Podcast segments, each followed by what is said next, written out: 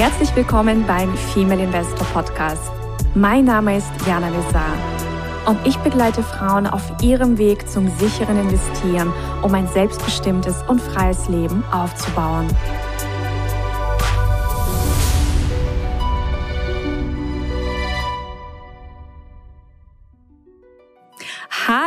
Liebe Ladies, hallo liebe Investorinnen. Ich begrüße euch ganz, ganz herzlich aus Mallorca und habe heute einen ganz besonderen Gast bei mir, einen Mann, den charmanten André Stagge. Ich durfte ihn vor einiger Zeit schon auf Mallorca persönlich kennenlernen und ja, finde es einfach ganz, ganz wundervoll und spannend, was er aufgebaut hat. Ganz kurz zu André. Er ähm, ist Portfolio Manager und er hat Portfolio oder Portfolio Portfolios also gemanagt im Wert von 2,5 Milliarden, also eine riesige, riesige Zahl. Wie man sich fühlt, wenn man so ein Portfolio managt, das erzählt er uns gleich. Und er gibt auch sein Wissen sehr, sehr gerne weiter. Er hat äh, eine Ausbildungsakademie und arbeitet auch als Hochschuldozent, hat auch ganz spannende Hobbys, wird uns auch später noch verraten. Und ja, ich finde das ganz, ganz wundervoll, dass du da bist, André, um äh, mit uns über deine Ansätze, deine Strategien zu sprechen und auch, ähm, ja, wie du den Markt aktuell einschätzt. Und ja, sage herzlich willkommen. Hallo Jana, ich freue mich hier zu sein. Vielen Dank für deine Einladung. Ja, André, lass uns äh, vielleicht erstmal damit beginnen. Ich meine, die Zahl 2,5 Milliarden, das hört sich so groß an.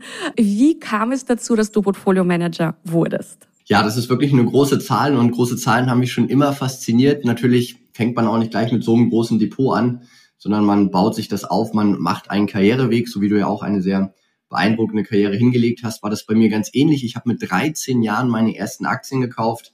Damals aus der jugendlichen Rebellion bin ich in die Sparkasse rein und wollte Mannesmann-Aktien kaufen, 96. Konnte gar nicht verstehen, dass ich mein Sparbuch nicht zu Aktien tauschen konnte, sondern meine Eltern mitbringen mussten, ein Depot brauchte und war damals eine glückliche Entscheidung. Ich habe es einfach nicht gewusst. Diese Aktie, es hat mich angesprochen. Die Börse hat damals schon vielleicht ein bisschen mit mir geredet. Und diese Aktie Mannesmann hat sich in fünf Jahren verfünffacht. Das war halt schön, weil dann war ich vom Börsenvirus infiziert, war sehr begeistert von dem Thema Investment und Geldanlage, habe dann sogar noch in der Schulzeit vom normalen Gymnasium aufs Fachgymnasium für Wirtschaft gewechselt, habe dann klassisch BWL studiert in meiner wunderschönen Heimat in Greifswald und dann eben auch in Mannheim und bin dann eben 2007 ins Fondsmanagement gekommen, habe da elf Jahre lang gearbeitet, klassisch den Trainee gemacht und habe mich dadurch, dass ich eben privat parallel schon viel gehandelt habe, Daytrading gemacht habe, aber natürlich auch investieren, an der Börse ein Praktikum gemacht hatte als Händler, habe ich mich dann eben auch ausgezeichnet und konnte sehr schnell Verantwortung übernehmen. Und im Portfolio-Management ist es so, wenn da jemand kommt und sagt, hey, ich will Geld haben und will wirklich Performance machen, müsste man eigentlich unterstellen, dass das bei jedem Portfolio-Manager der Fall ist. Da gibt es aber auch solche und solche. Das ist ganz spannend, da wirklich mal hinter die Kulissen zu gucken.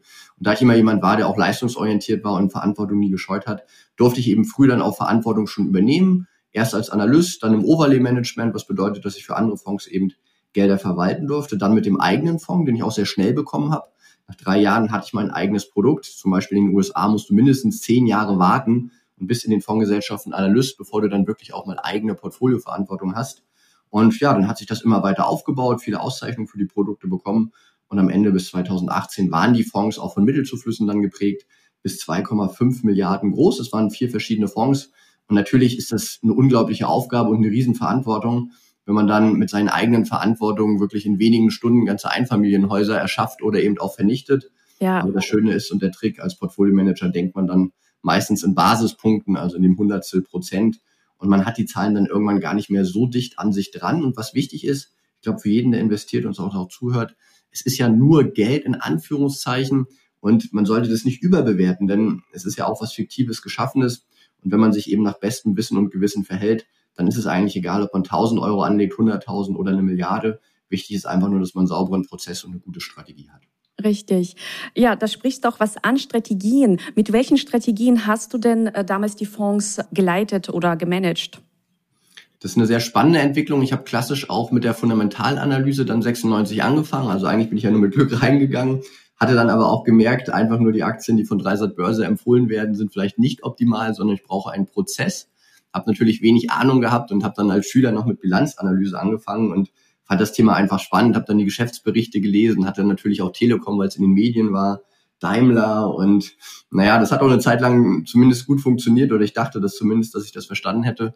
Im neuen Markt mit dem Crash 2000, 2001 und 2002 sah das dann anders aus und habe ich mich der Chartanalyse zugewandt, habe also probiert aus den Kurshistorien etwas rauszulesen, ganz viel da auch in dem Bereich gelesen und gelernt habe dann natürlich im Fondsmanagement diese Ansätze auch noch weiter verfeinert.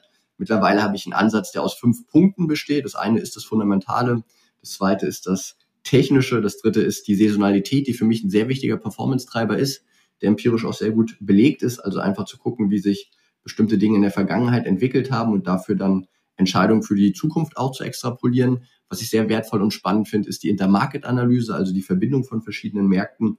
Und dann schaue ich mir auch noch das Sentiment an, was gerade in den letzten Jahren eine sehr große Bedeutung hat. Und das garniere ich jetzt mit Kapitalmarktanomalien.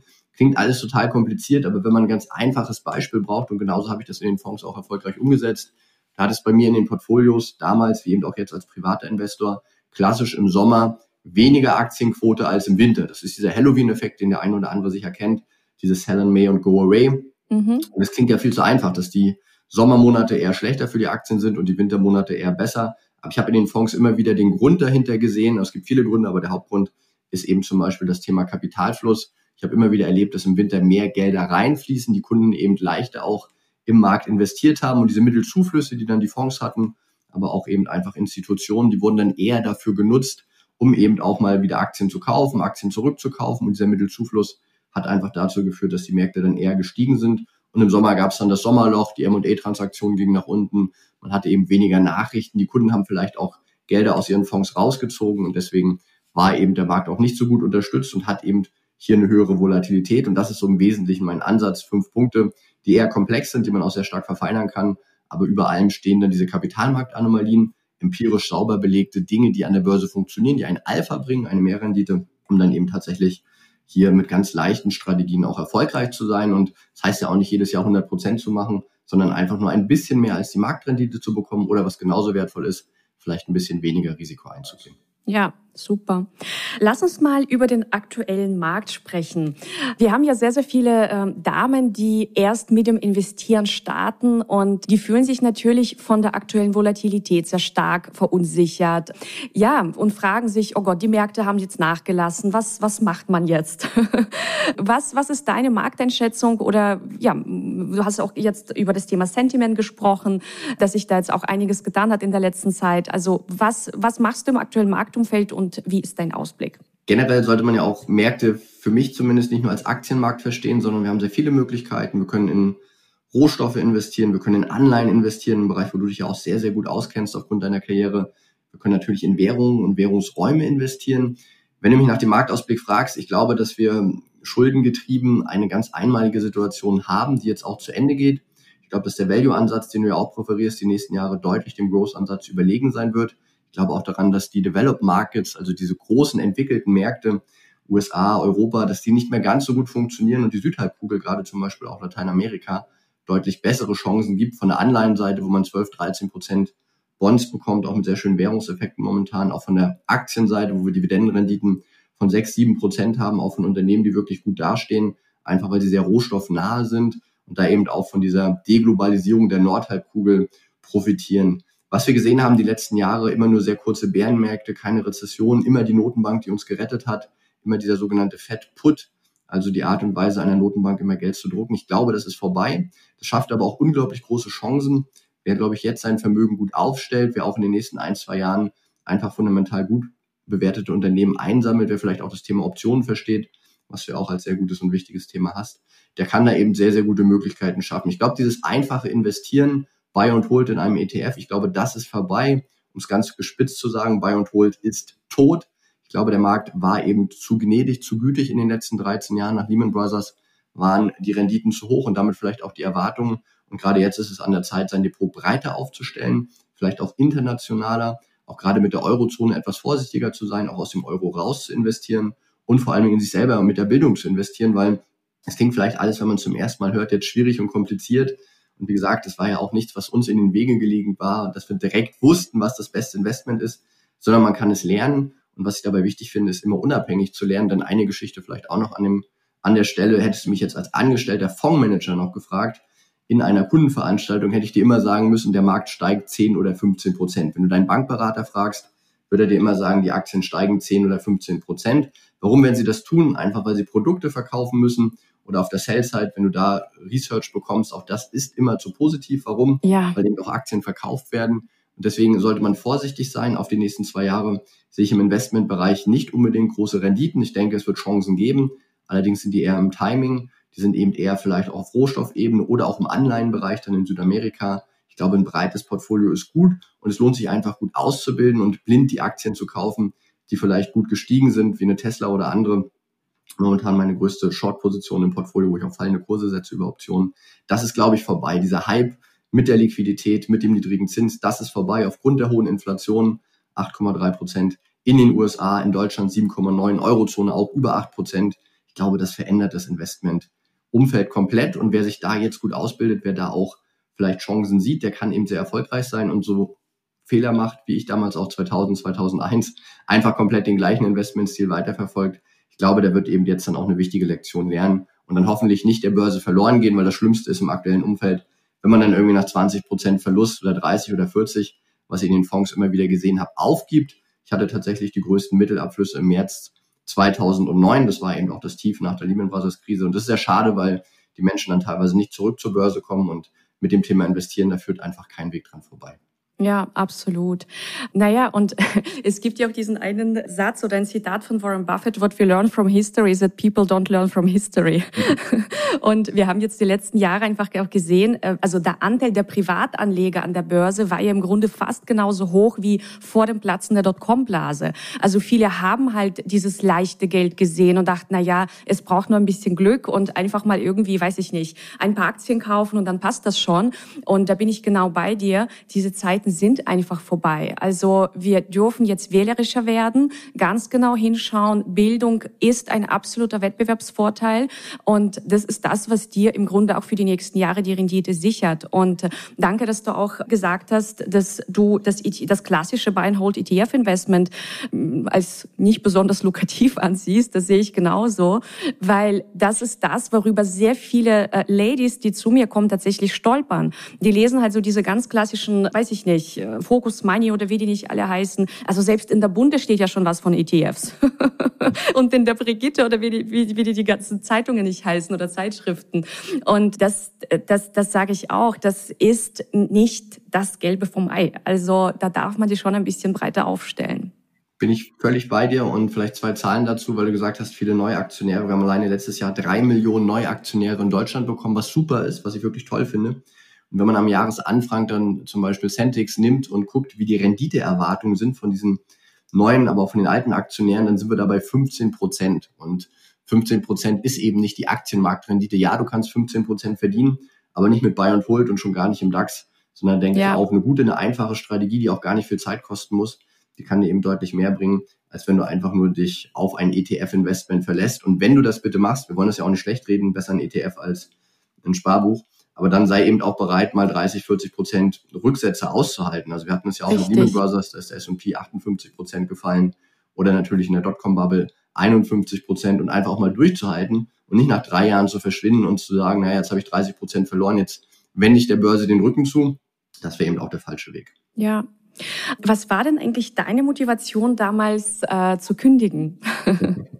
ja, das ist eine sehr spannende Frage. So ein Fondsmanager-Job ist ja mit knapp 200.000 Euro auch sehr, sehr gut bezahlt und mir hat diese Verantwortung mit den zweieinhalb Milliarden auch wirklich, wirklich viel Spaß gemacht. Es war ein toller Job. Ich habe mich da lange Zeit sehr, sehr wohl gefühlt. Es waren aber dann auch verschiedene Gründe. Ich war elf Jahre im Fondsmanagement, das muss man sagen. Ich habe sehr viele Freiheiten genossen, durfte Aktien handeln, durfte Optionen handeln, durfte Währungen handeln, durfte Renten handeln. Habe dann so ein bisschen Nahenfreiheit schon fast gehabt. Und das fand ich auch toll, weil diese Verantwortung mich fasziniert hat. Trotzdem war ein Punkt erreicht, wo man auch merkt, es geht einfach nicht weiter. Die Lernkurve ist halt stark abgeflacht ob du jetzt zweieinhalb Milliarden managst oder fünf, ob du jetzt bei einer gelben Institution bist, bei einer roten oder einer blauen, auch egal. Und was mich halt am meisten gestört hat als Fondsmanager, was ich auch schon angedeutet hatte mit den Kursprognosen vom Bankberater, das ist einfach, man kann nicht das Optimum für die Kunden rausholen. Also du musst dir vorstellen, ein Fonds muss bestimmte Regulatorik erfüllen. Ist auch ganz spannend. Früher war das geregelt im KAG, das ist das sogenannte Kapitalanlagegesetzbuch. Heute heißt es KVG, Kapitalverwaltungsgesetz. Und da merkt man schon alleine von Anlage zur Verwaltung zu wechseln. Es geht im Fondsmanagement halt viel stärker um das Thema Verwaltung, Regulierung. Fondsprodukte werden immer teurer. Und wenn ich zum Beispiel aktuell denke, dass der Markt fällt, kann ich in meinem Fonds gar nichts tun. Ich kann vielleicht zwei, drei Prozent Kasse halten, vielleicht für ein paar Prozente Derivate im Fonds machen, aber dich wirklich als Anleger davor zu bewahren, dass im fallenden Markt auch Verluste entstehen, das kann ich als Fondsmanager gar nicht, weil die Regulatorik und auch die Struktur einer Fondsgesellschaft da sehr deutlich ist. Und da hatte ich keine Lust mehr drauf. Dazu kam auch noch ein ganz eigennütziger Grund. Ich habe jedes Jahr wirklich zweistellige Millionenbeträge verdient. Natürlich nicht mit meinem Geld, sondern eben mit dem Geld der Company, aber mit Strategien, die ich eben eins zu eins jetzt auch ausbilde. Strategien, die ich natürlich eins zu eins seit Jahren auch schon umsetze, die seit vielen Jahren jetzt auch schon mit Echtgeld-Accounts im Internet sind, also wo man wirklich sehen kann, dass das, was ich ausbilde, auch funktioniert und dass ich das selber mache. Und das durfte ich natürlich nicht, weil im Fondsmanagement unterliege ich einer starken Compliance. Das heißt, ich darf für mich keine Optionen handeln, ich darf keine Futures handeln, ich darf keine Timing-Geschichten machen. Und dann ist es unbefriedigend, wenn man eben ja. zwar Millionen für andere verdient und dann auch seine 30, 40, 50.000 Euro Bonus bekommt. Verstehe mich richtig, das ist viel Geld. Aber irgendwann war auch so der Punkt, dass ich das halt mehr für mich machen wollte. Und dazu kam dann eben auch, ja, eine Kultur, sage ich mal, wo man nach zehn Jahren eben ja auch gemerkt hat, okay, es geht einfach nicht weiter und deswegen habe ich diesen Schritt gemacht. Und fühle mich auch absolut wohl, auch was das Thema Wertschätzung angeht, im Rahmen der Ausbildung. Finde ich es toll. Ich arbeite mit wunderbaren Menschen zusammen, deswegen sprechen wir ja auch zusammen. Menschen, die ich früher nie kennengelernt habe und bereue den Schritt überhaupt nicht und freue mich einfach nur auch als Unternehmer, da wirklich mein Wissen weitergeben zu können und vor allem jetzt deutlich mehr zu bewegen im Leben der Menschen und vielleicht eine letzte Zahl noch, um die Frage abschließend zu beantworten. Die Fondsgesellschaft, wo ich war, hat im letzten Jahr eine Milliarde Euro verdient. Also hier große Zahlen nochmal in den Raum gestellt, eine Milliarde. Und man kann sich ja denken, wer diese Milliarde Gewinn bezahlt hat. Das sind natürlich die Anleger. Und wenn jeder die Strategien selber umgesetzt hätte, hätte nicht die Fondsgesellschaft die Milliarde verdient, sondern im Zweifel der Privatanleger hätte sogar nochmal weniger Kosten gehabt. Viel verschwindet da auch in einer Fondsgesellschaft einfach an Gebühr. Und da finde ich es halt spannend und mich fasziniert die Idee. Deswegen bin ich da auch so engagiert. Was wäre denn, wenn wir alle am Aktienmarkt unterwegs sind? Was wäre denn, wenn wir alle Finanzen verstehen würden, wenn die Politik, unsere Eltern, die Schule vielleicht uns mehr zum Thema ausbilden würden? Dann hätten wir sicher keine Altersarmut, dann hätten wir eben nicht so eine hohe Staatsverschuldung, sondern könnten wir alle Investoren sein, weil es ist sehr einfach und da finde ich dich auch toll, Jana, dass du eben sagst, überwindet am Anfang diese Hürde, denn wenn du einmal damit anfängst, es macht unglaublich viel Spaß, das ist richtig schön. Man muss ja auch nicht sein ganzes Vermögen sofort investieren, einfach mal mit 1000 Euro irgendwo einsteigen und Erfahrung sammeln. Das ist das Allerwichtigste. Und ich glaube, wenn man diese Erfahrung hat und auch weiß, dass der Fonds nicht immer nur das eigene beste Interesse hat, sondern auch Geld verdienen will, dann kann man da sehr weitergehen. Und für mich war es eben dann die Lektion. Ich habe es lange gemacht, ich habe es auch nicht bereut, aber es war einfach der nächste logische Schritt, um vielleicht auch noch mehr Wert geben zu können. Und ein wichtiger Punkt war natürlich auch, ich bin dann in dieser Zeit auch finanziell frei geworden, finanziell unabhängig und konnte dann eben auch leichter, sage ich mal, so einen Schritt gehen und bin da sehr dankbar für, dass das möglich war. Wann bist du gegangen? In welchem Jahr? 2018 und habe den Februar noch miterlebt, wo es auch diesen Vola-Crash gab. Oh ja, oh ja. Und war auch genau der richtige Zeitpunkt im Nachhinein. Und die Fonds, seitdem ich sie nicht mehr mache, sehen auch nicht mehr ganz so gut aus, aber das ist ein anderes Thema. Ja, was haben deine Kollegen gesagt? Wie haben sie reagiert, als du gesagt hast, so, ich gehe? Komplettes Unverständnis. Also ja. Ich war ja wirklich ein Kollege, der gut besprochen war, der auch wirklich erfolgreich war, der auch Karriere gemacht hat, wie man so schön sagt. Mhm. Und wir haben eine sehr geringe Fluktuation bei uns gehabt. Ähm, ich war auch auf der Rentenseite, also da zwar mit den Multi-Asset-Themen und den Multi-Asset-Fonds auch sehr eng verwoben, aber ich saß im Rentenmanagement und wenn du da weniger als 15 Jahre warst, dann warst du immer noch ein junger Kollege und es war überhaupt kein Verständnis da, dass man eben so einen tollen, sicheren Job, der wirklich auch Spaß macht, der viele Freiheiten hat, der sehr, sehr gut bezahlt ist, dass man den für dieses Wagnisunternehmen verlässt. Aber das zeigt eben auch das Mindset und wir haben ja alle Glück gewünscht, aber wahrscheinlich hat der eine oder andere auch gedacht, naja, der kommt in drei Jahren wieder aber da haben sie sich getäuscht. Ja, das war bei mir ähnlich. Als ich irgendwann gekündigt habe, also ich habe im Januar 2016 meinem äh, Chef dann die Kündigung auf den Tisch gelegt. Also äh, das war schon so, ja, also was macht die da? Also ich, ich glaube auch, viele haben geglaubt, ich komme auch irgendwann zurück. Aber ich meine, es ist auch schön, die Option zu haben, ja, wenn es irgendwie tatsächlich nicht funktioniert hätte. Man ist ja gut ausgebildet, aber ich, ich bin auch so dankbar, den Schritt gegangen zu sein. Und ich habe es keinen einzigen Tag bereut. Keinen einzigen mhm. Tag. Das ist einfach ein Unterschied wie Tag und Nacht, jetzt quasi ein Business aufzubauen, was für einen, ja, einfach einen, einen Sinn hat und auch für die anderen Mehrwert stiftet, versus ja einfach im Konzern zu arbeiten und, und fremdbestimmt zu sein. Also es war auch eine sehr, sehr wichtige Zeit, weil ich denke, also ohne diese Zeit könnte ich auch nicht das machen, was ich jetzt mache. Bei dir ist es ähnlich. Also wir mhm. dürfen dem absolut dankbar sein. Das, das war ganz, ganz wichtig in der Entwicklung. Aber irgendwann, ja, standen einfach andere Dinge an. Und so ist es vielleicht auch mit dem Investieren, mit dem einmal anfangen. Es ist halt ein großer Schritt.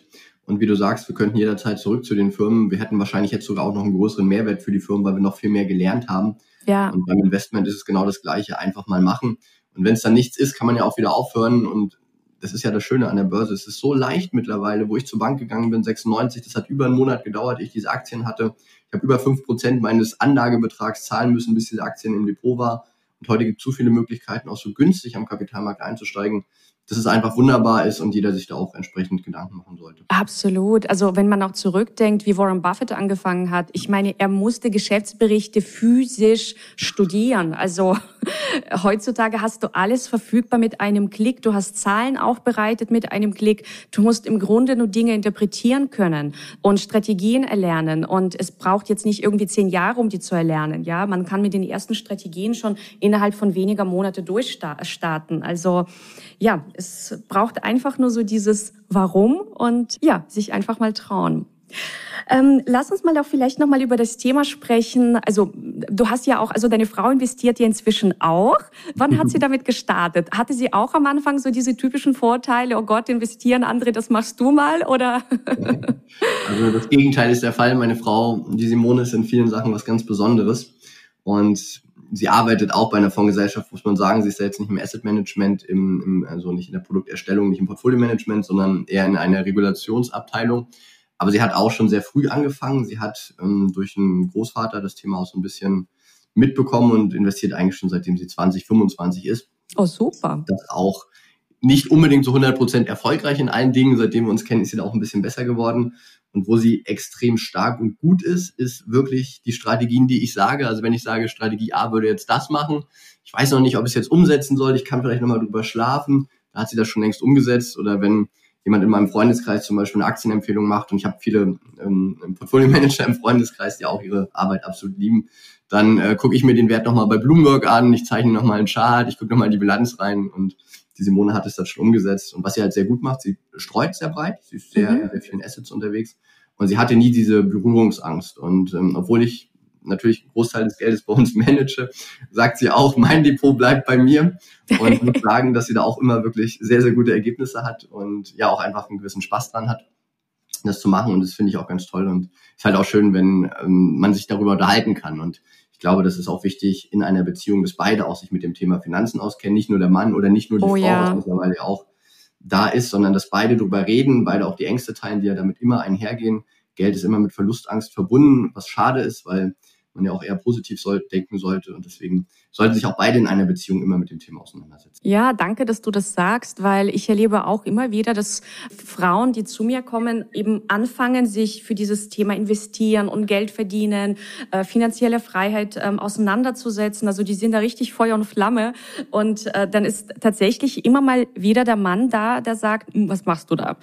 Und ich glaube, dann ist es auch für viele Frauen erstmal ganz schwer, sich zu behaupten und zu sagen, nein, ich ziehe das jetzt trotzdem trotzdem durch und auch alleine, ja, mit diesem, also ich, ich stelle immer wieder fest, dass im Umfeld sogar oft verschwiegen wird, dass man solche Ausbildungen macht. Es wird wirklich verschwiegen.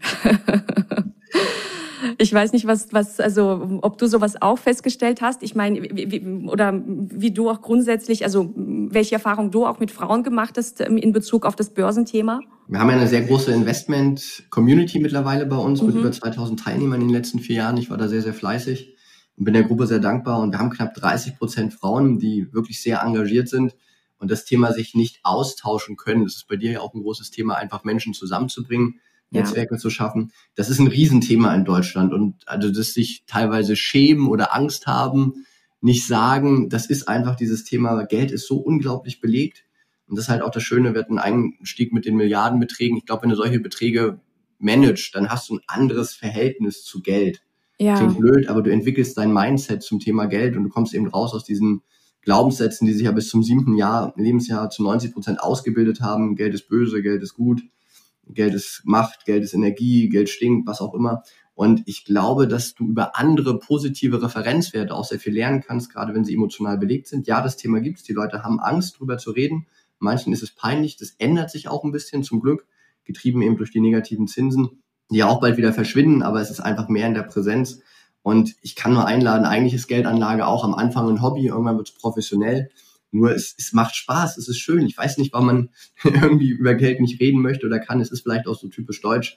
In Amerika oder auch selbst in Südeuropa oder in Skandinavien ist es ganz anders. Man unterhält sich ganz anders zu dem Thema und schafft dadurch eben auch ganz andere Werte. Und gerade bei den Frauen finde ich super und ihr müsst euch mehr kümmern, glaube ich, als Ladies, weil ihr lebt länger, ihr habt mehr das Thema Altersarmut leider, weil es eben auch noch Ungerechtigkeiten gibt mit dem Lohn. Und Investment ist fair. Für eine Aktie ist jedem, also ist egal, ob du als Mann investierst oder als Frau, der Markt ist absolut fair. Du siehst dein Ergebnis sofort. Es ist ja auch eine sehr leistungsgerechte Kompensation. Oh, ja. Wenn du eben einen guten Job machst, eine gute Strategie hast, verdienst du langfristig Geld. Das hat nichts mit Glück zu tun. Das ist ja auch, was viele immer denken. Börse ist Glück, Börse ist Zufall. Nein, ist es nicht.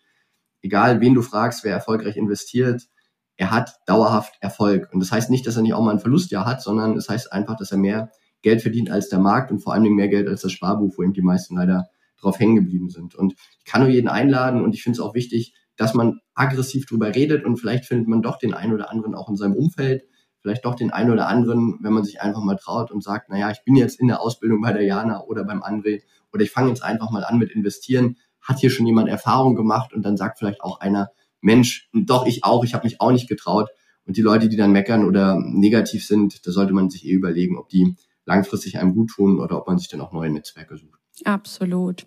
Ich finde schön, wenn du diesen Satz gesagt hast, Investments sind fair. Das ist absolut so, ja. Du wirst im Markt einfach auf dich allein gestellt und äh, da kann wirklich jede Frau, jeder Mann wundervolle Ergebnisse erzielen, wenn, wenn die entsprechende Bildung einfach da ist und, und wenn der Wille da ist. Du hast jetzt auch noch das Thema Hobby angesprochen. Es kann, also Investments können zu einem Hobby werden, aber du hast ja auch noch ein spannendes Hobby. Was machst du, wenn du nicht investierst? Wir haben uns ja auf Mallorca getroffen und uns da persönlich kennengelernt. Auch vielen Dank für deine Zeit. Es war ein sehr, sehr schönes Treffen. Und das war mein Urlaub. Ich war mit meiner Frau in Alcudia im Norden von Mallorca und wir waren zum Radfahren da. Und ich bin dann so 800, 900 Kilometer in zehn Tagen Rad gefahren. Das war sehr schön. Ich habe eine Zeit gehabt, wo ich sehr viele Triathlon gemacht habe, auch den Ironman hier zum Beispiel in Frankfurt gefinisht. Und das ist vielleicht auch nochmal eine spannende Anekdote, denn wenn man so viel Geld verwaltet, man merkt gerade als junger Mensch, wenn man noch nicht so die Erfahrung hat, man hat einen gewissen Druck und den gleicht man dann aus. Die manchen machen das über Familie, bei mir war es dann halt der Sport. Und ich fand es immer faszinierend, auch dieser Leistungsgedanke, einfach Sport zu machen, nicht um Erster zu sein. Das ist vielleicht auch nochmal, Investment sind nicht nur fair, sondern Investment haben auch sehr viel mit sich selber, also mit einem selber zu tun. Das Investieren ist ja wie ein großer Spiegel zur eigenen Persönlichkeit. Und ich fand das toll, eben im Triathlon, da ist es auch nicht, ich will der Erste sein, sondern ich will es einfach schaffen, da zum Beispiel den Ironman zu machen, 3,8 Kilometer schwimmen, 180 Kilometer Radfahren 42 Kilometer laufen und das, obwohl ich einen Klumpfuß habe von Geburt, also so eine Achillessehnenverkürzung, wollte ich das einfach mal machen, habe da dann ja nicht mein Leben lang trainiert, aber war lange von der Idee fasziniert, habe dann mit Marathon irgendwann angefangen und mir dann eben auch mal zwei, drei Jahre Training gegönnt für diesen Triathlon als schönen Ausgleich und finde das einfach toll und ja, das ist eben auch mit der Börse sehr vergleichbar. Man lernt durch den Sport sehr viel über sich, wo seine Grenzen sind, was man machen kann, wie man Chancen und Risiken bewertet. Und bei der Börse ist es genauso. Man lernt auch sehr, sehr viel über sich, gerade wenn man auch mal schlechte Phasen erlebt, weil Verluste gehören zur Börse dazu. Und dann kommen eben auch so Themen wie loslassen, wie trotzdem an den Plan halten, diszipliniert sein. Und da ist die Börse eben auch ein sehr guter Mentor, ein sehr guter Lehrer, genau wie der Triathlon oder der Ausdauersport generell. Das sind einfach so Dinge, die haben mich bewegt. Und das ist eben schön, wenn man das eine mit dem anderen verbinden kann, weil ich glaube, als Triathlet bist du auch ein guter Börsianer oder ich habe einen befreundeten Coach, der sagt immer, der beste Börsianer ist der buddhistische Mönch. Aber der hat dann gar keine Lust mehr, das Geld zu verdienen. Aber diese Anekdote, dieses Bild finde ich ganz schön denn du brauchst eben ein starkes Mindset, du brauchst eine gute Selbstkontrolle und du entwickelst dich ja auch als Mensch, denn alles, was du an der Börse lernst, auch über dich, kommt dir in anderen Lebensbereichen mit der Familie, mit den Freunden, auch mit der Arbeit dann ein Stück weit zugute. Ja, absolut. Ich empfehle ja immer wieder dieses Buch, Die Lehr- und Wanderjahre eines Value Investors. Das ist ein wundervolles Buch. Ich weiß nicht, ob du es kennst. Das ist von Guy Spier. Und er beschreibt seinen Weg, wie ihn im Grunde das Investieren als Persönlichkeit verändert hat. Und das ist so ein starkes Buch, ich liebe das. Und äh, weil ich, ich kann das auch an mir sehen. Also investieren verändert dich. Ja, du, du, du wirst wirklich irgendwie, du, du, du siehst Dinge anders. Du beurteilst Dinge anders. Also ich, ich möchte das überhaupt nicht mehr missen. überhaupt nicht mehr missen. Ja, und Respekt mit dem Triathlon. Also ich bin, ich bin eher so ein Yoga-Mensch. Ich habe mhm. jetzt mit Hot Yoga angefangen nach der Geburt. da macht man äh, so 90 Minuten verschiedene Yoga-Positionen bei, ja, also bei 40 Grad in so einem Raum. okay. Das ist gerade meine, mein, mein, mein Programm. Ja. Klingt auch super spannend. Yoga habe ich auch tatsächlich vier Jahre gemacht. Ähm, dann war es irgendwie auf einmal nicht mehr so spannend. Ich weiß auch nicht, viele machen das ja ein Leben lang und ich finde das wunderbar. Aber Hot Yoga habe ich noch nie gehört und 40 Grad, klingt wie Sauna. ja, das ist, das ist eine ganz besondere Methode und ich wollte es schon immer ausprobieren und jetzt nach der Geburt war es so weit, dass ich gesagt habe, okay, ich habe jetzt keine Ausrede, ich habe um die Ecke ein Hot Yoga Studio und dann war ich das erste Mal da und ich fühlte mich wie neugeboren. Das war wirklich ein Gefühl, wo ich dachte, wow, Du bist diese 90 Minuten, also du kommst danach so erfrischt raus, du kannst ja nichts anderes denken währenddessen, außer an diese Positionen, in denen du da bist. Und äh, ich war auch selber überrascht, dass ich das gut durchgehalten habe bei 40 Grad oder trotz äh, 40 Grad. Also wirst halt extrem, also der Körper dehnt sich halt enorm. Ja, mhm. das, ja, so viel am Rande. Was wir sonst noch so machen, außer investieren und Börse da haben wir ja die Zeit für, weil wir investieren und das Geld für uns arbeitet. Ja. Richtig, genau. Ja, und auch solche Dinge wie, dass, dass ich mir auch einfach eine Nanny leisten kann, ja, weil ich einfach gut verdiene. Und das waren für mich auch ein damals, ähm, ja, auch, also ich wollte immer, wenn ich mal an so an dieses Thema Familiengründung gedacht habe, ich habe immer mir irgendwie jemanden gewünscht, der mich unterstützt. und ich finde das einfach ganz wundervoll, jetzt auch so eine Nanny zu haben, die ja immer wieder, wenn ich sie brauche, kommt. Und weil sonst könnte ich keine Interviews machen, keine Mentorings machen, kein Portfolio-Management. Und auch wenn das nur ein paar Stunden am Tag sind, aber es ist sehr, sehr hilfreich. Und da ist Geld eben auch einfach ein, ein Schlüssel. Ja, ist ein ganz, ganz wichtiges Thema. Also alle, die bis jetzt gedacht haben, Geld ist nicht so wichtig, ich glaube, den Glaubenssatz darf man überdenken. Absolut. Und es ist ja überall genug da, egal ob es jetzt Lebensmittel sind oder auch Geld. Ist einfach nur eine Verteilungsfrage. Und das ist eben auch das Schöne an der Börse man kann es sehr leicht umverteilen, wenn man eben weiß, was man macht, wie man es macht. Und selbst wenn man mit 1000 Euro beginnt, ist es eben auch eine Reise, mit der man einmal anfängt und über die Zeit sich einfach dann auch sehr positiv auf einen auswirkt. Man muss es halt nur tun, wie bei jeder Reise der erste Schritt. Und ich finde es eben auch schön. Ich finde es auch schön. Ich habe es aber auch ehrlicherweise nie fürs Geld gemacht. Wie gesagt, ich genieße das auch, unabhängig zu sein, aber ich arbeite nicht auch, weil ich es muss, sondern einfach, weil es Spaß macht, weil es unglaublich toll ist, weil man schöne Menschen kennenlernt und weil man was verändern kann. Und das wünscht sich, glaube ich, jeder und da kann, also man, wir wiederholen uns, aber die Börse ist da eben eine sehr gute Möglichkeit, wenn man sich da öffnet und da eben sich drauf einlässt. Ja. Wie sind denn bei dir die Möglichkeiten, wenn jetzt ähm, eine der Ladies sagt, oh, André, ich möchte lernen, was du da so machst. Wie sieht deine Ausbildung aus? Ich glaube, der erste Schritt ist einfach mal auf www.andre-stagge.de oder bei Google André Stagge zu suchen. Dann findet man die Webseite. Da kann man sich für den Newsletter eintragen oder bei YouTube gibt es auch einige sehr schöne Beiträge, unter anderem ja auch ein YouTube-Interview mit dir, was mir sehr viel Spaß gemacht hat. Vielen Dank dafür. Und dann biete ich immer wieder auch mal kostenlose Webinare an oder eben auch das klassische Erstgespräch, wo man sich beraten lassen kann bei mir auf der Webseite, was ich da genau anbiete. Ich habe da auch immer eine 30 Tage Geld-Zurück-Garantie. Und die Ausbildung selber ist so aufgebaut, die findet zweimal im Jahr statt, jeweils über drei Monate sind es dann einmal die Woche ungefähr zwei bis drei Stunden, wo du eben die Strategien vom Portfolio Manager lernst wo du dann auch mein Investmentdepot sehen kannst in Webinaren, wo wir Live-Trading machen. Und wenn dich das eben interessiert, wo du eben auch Treffen hast, viermal im Jahr kommt bei mir die Community zusammen. Das nächste Treffen ist in München. Und ja, ich biete da unglaublich viel an. Das ist auch über die Zeit einfach gewachsen, weil immer wenn so eine Idee dazukommt, Mensch, André, mich interessiert GmbH-Gründung und Steuern, Bums, machen wir halt einen Workshop dazu. Da gibt's halt bei uns in der internen Kommunikationsgruppe was. Oder wenn eben das Thema kommt, Mensch, ich möchte jetzt auch Optionen mehr verstehen, dann holen wir uns einen Optionsexperten. Aber die Kernausbildung sind drei Monate, einmal in der Woche 90 Minuten Ausbildung plus dann eben offene Fragerunde, die meistens auch so 90 Minuten dauert. Und da wird dann eben alles zum Thema Portfolio-Management besprochen. Da wird alles zum Thema Geldanlagestrategien besprochen. Da wirst du dann erfahren, wie ich selber mein Geld früher in den Fonds angelegt habe und jetzt natürlich auch selber für mich privat. Und wen das interessiert, findet da, glaube ich, eine ganze Menge auch im Internet unter André Stagge. Wunderbar. Ja, liebe Ladies, einfach mal auf der Seite stöbern und schauen, was der liebe André da macht. Und ja, André, was sind deine Schlussworte an die Female Investor Ladies? Also mein Lieblingsschlusswort ist die Zahl 30.000. 30.000, das sind die Tage, die wir alle leben.